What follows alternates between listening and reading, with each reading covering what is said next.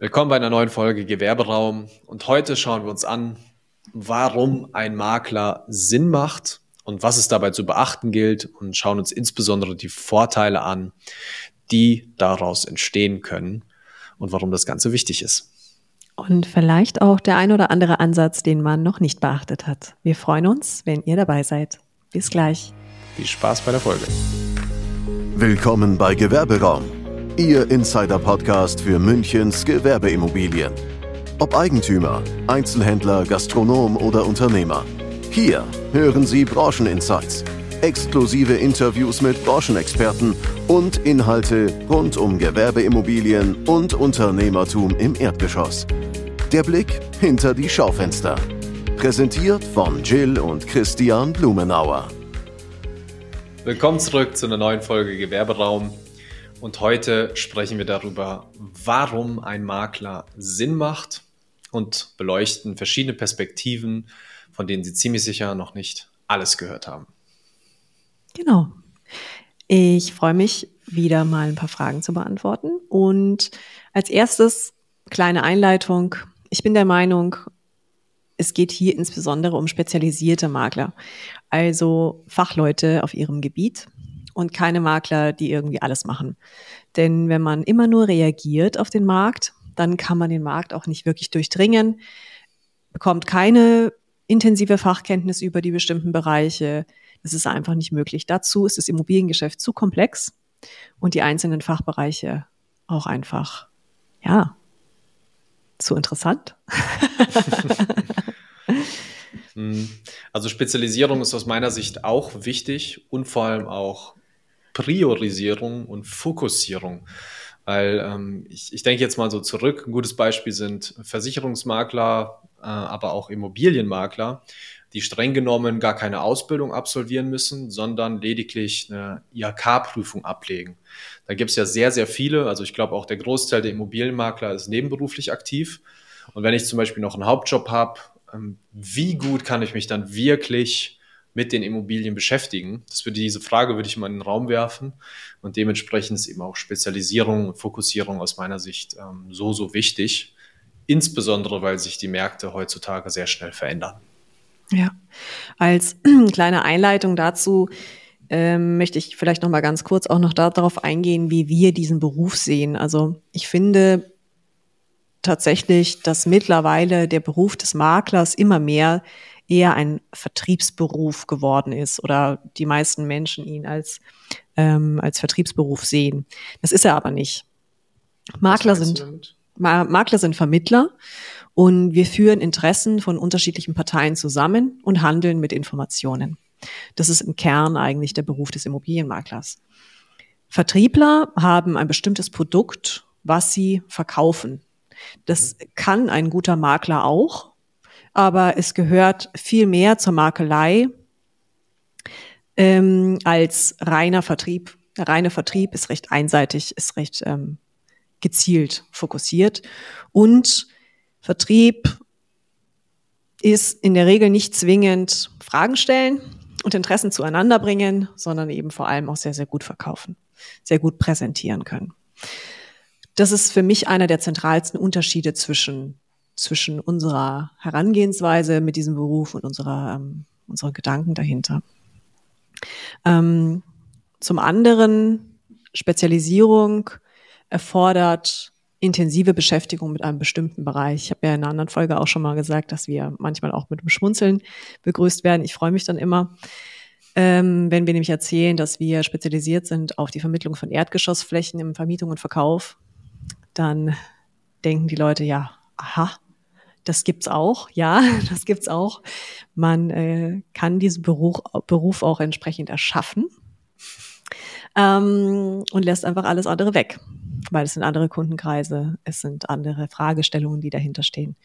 Und das führt zu einem Hauptpunkt, den finde ich äh, wenige beachten bei der Beauftragung eines Immobilienmaklers, eines spezialisierten Immobilienmaklers, ist die Fachkompetenz der Vorteil, der Vorsprung durch die Fachkompetenz und die Erfahrungswerte. Wenn mhm. man als spezialisierter Makler sich seit ewigen Zeiten mit einer bestimmten Materie beschäftigt, dann kennt man in der Regel eigentlich alle Fragen von Interessenten, sowohl Miete als auch Kauf, genauso wie alle Fragestellungen, die Eigentümer haben, wenn sie verkaufen wollen oder wenn sie vermieten wollen. Und für diese Fragestellung die entsprechenden Antworten. Und das kann man natürlich nutzen, wenn man sich hier eines Dienstleisters bedient. Genau. Ja. Das zum einen. Ja, was ich da vielleicht noch ergänzen möchte, und zwar ist es oft so, dass ich schon mit Interessenten gesprochen habe, ähm, aber auch von auf Eigentümerseite das auch schon oft erlebt habe, dass dort ähm, sehr, sehr klare Erwartungen und Vorstellungen, sage ich mal, im Kopf entstanden sind. Oft stehen da auch sehr viele Überlegungen hinter. Und in der Praxis, in der Realität wird dann trotzdem manchmal eine ideal geeignete Fläche oder ein idealer Interessent einfach ausgeschlagen, nicht wahrgenommen, diese Chance, weil dort einerseits, ähm, sag ich mal, die Sehnsucht nach was noch Besserem oder die Hoffnung auf was noch Besseres da ist und auf der anderen Seite die Theorie von der Praxis auch oft abweichen kann. Und deshalb ist es auch so wichtig, einfach aus meiner Sicht einen erfahrenen Partner an der Seite zu haben, mhm. der wirklich sehr, sehr viele Szenarien gesehen hat. In unserem Fall, wir haben, glaube ich, jede Konzeptart schon hundertfach beurteilt, können die Flächen ganz gut einschätzen, insbesondere Jill. Und dadurch ist natürlich auch unsere Expertise dort wahnsinnig hilfreich bei einer Entscheidungsfindung und Beurteilung. Funktioniert diese Fläche für mich oder eben nicht? Absolut. Wir haben es ja nicht selten die Situationen, dass ähm, Mietinteressenten auch uns gezielt fragen, sollen wir äh, diese Fläche näher verfolgen? Oder wir auch gezielt widersprechen. Das heißt, wenn Interessenten oder auch Eigentümer ähm, Flächen ablehnen, beziehungsweise Interessenten ablehnen, dass wir nochmal darauf hinweisen, nee, schauen Sie sich bitte diesen Interessenten nochmal genauer an. Lassen Sie uns nochmal drüber reden. Was sind Ihre Gedanken dahinter, weswegen Sie äh, die Person oder dieses Unternehmen ablehnen? Und hier einfach wirklich verstehen wollen, was die Gedanken dahinter sind, weil für mich ist tatsächlich der Kern der Dienstleistung das Zusammenbringen von Menschen und deren Interessen. Und wenn man die Interessen nicht versteht, also keine Fragen stellt, dann kann man auch keine Lösungswege aufzeigen. Ja, also vor dem Hintergrund ähm, sehe ich unsere Tätigkeit auch vor allem als beratend an. Also man merkt es immer ganz gut, wenn, wenn man nie eine Frage gestellt bekommt, herrscht ja auch oft erstmal Widerstand. Also ich persönlich bin so ein Mensch, ich versuche dann auch immer zu verstehen, was ist denn jetzt der Hintergrund für die Entscheidung, auch wenn ich sie vielleicht nicht teile.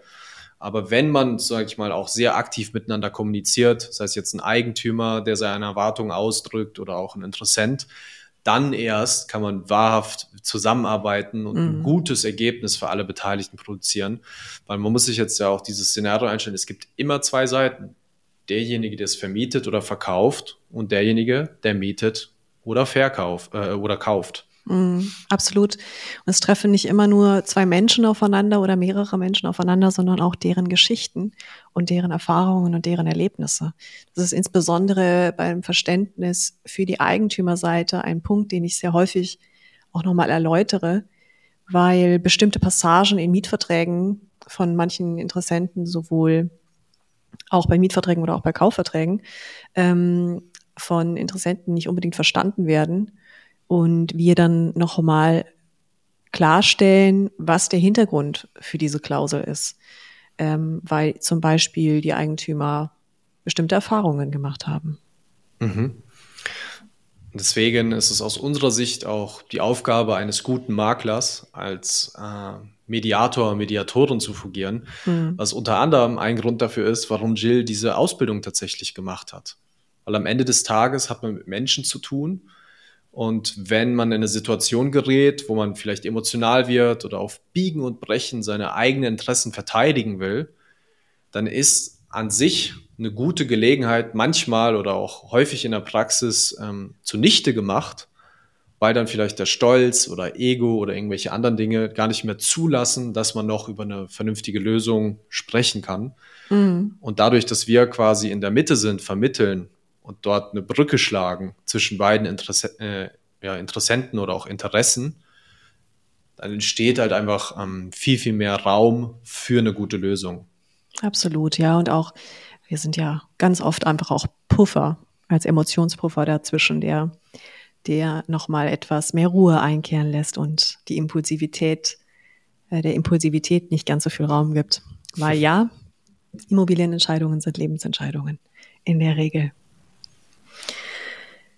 Darüber hinaus ähm, finde ich aber auch den Themenkreis der Verhandlungsebene ein, ein Themenkreis, der dem auch viel zu wenig Aufmerksamkeit geschenkt wird ähm, von Profis, aber sehr viel Aufmerksamkeit geschenkt wird, weil wir gerade auch bei der Expansion eben sehr aktiv eingesetzt werden.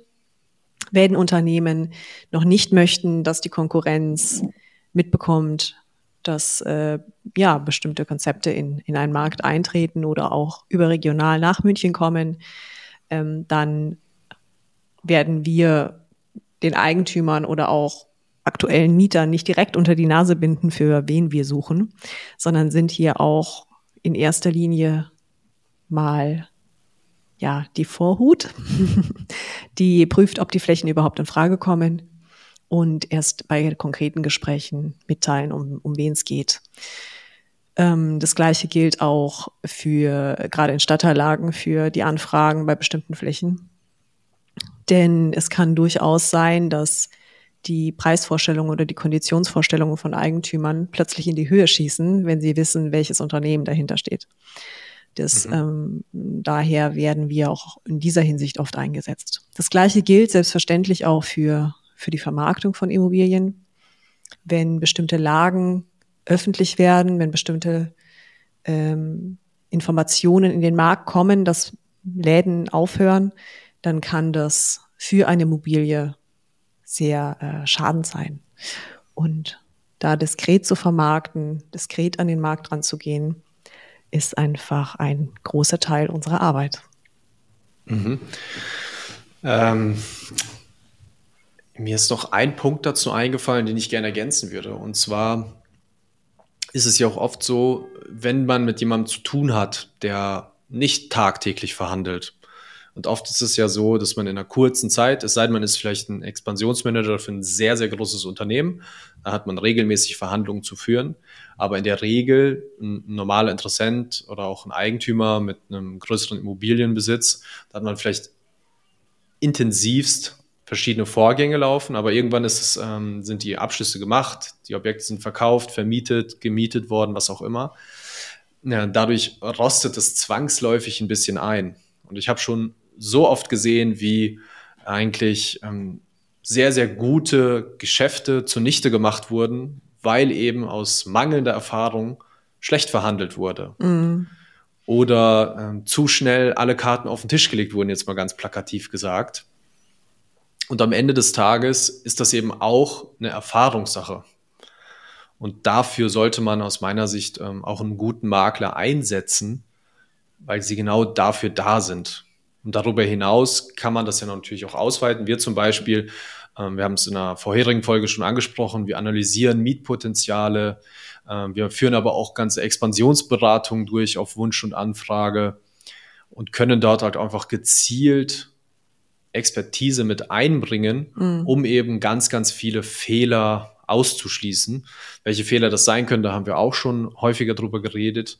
Aber das war mir jetzt nochmal wichtig, um dort einfach sage ich mal, ähm, diese Expertise nochmal mit reinzubringen. Weil wenn ich zu mir zum Beispiel einen Arm breche, dann gehe ich ja auch nicht in, zum Einzelhändler und sage, kannst du mir den flicken, sondern ich gehe zu einem Arzt oder einer Krankenschwester, die das schon häufig gemacht haben. Ja, einfach zu einem Experten. Bei mir ist es immer die eher die Rechtsanwälte, Rechtsanwaltsbeispiel, was ich sage. Ja. Wenn man ein Thema hat mit dem Erbrecht, dann geht man nicht zum Verkehrsrechtler. Also auch wichtig, ja. Absolut. Ähm, ja, definitiv. Und was ich auch sehr, sehr häufig beobachte, ist, dass ähm, Interessenten sowohl auf Käuferseite als auch Interessenten auf Mieterseite ähm, sehr viel offener sind in der, in der Kommunikation bei Besichtigungen, was ihre Interessen betrifft, als gegenüber Eigentümern oder Vertreter der Eigentümer, also Hausverwaltungen, Asset Manager.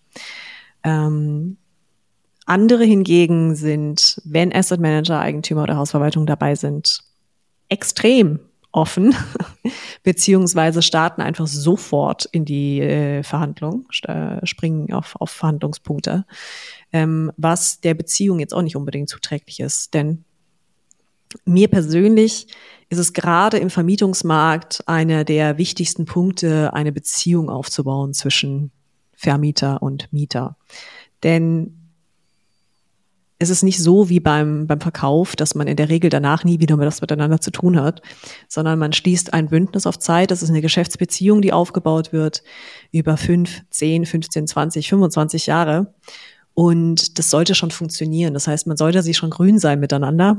Und ähm, Missverständnisse oder Emotionen, ähm, die gerade zu Beginn in der Verhandlungsphase reinkommen oder eingestreut werden, sollte man in dem Punkt auflösen und da eine schöne Basis schaffen, langfristig gut zusammenzuarbeiten. Ich glaube, das ist schon fast ein sehr gutes Schlusswort. Hast du noch einen Punkt, den du ergänzen möchtest? Ich denke, lassen wir es heute dabei.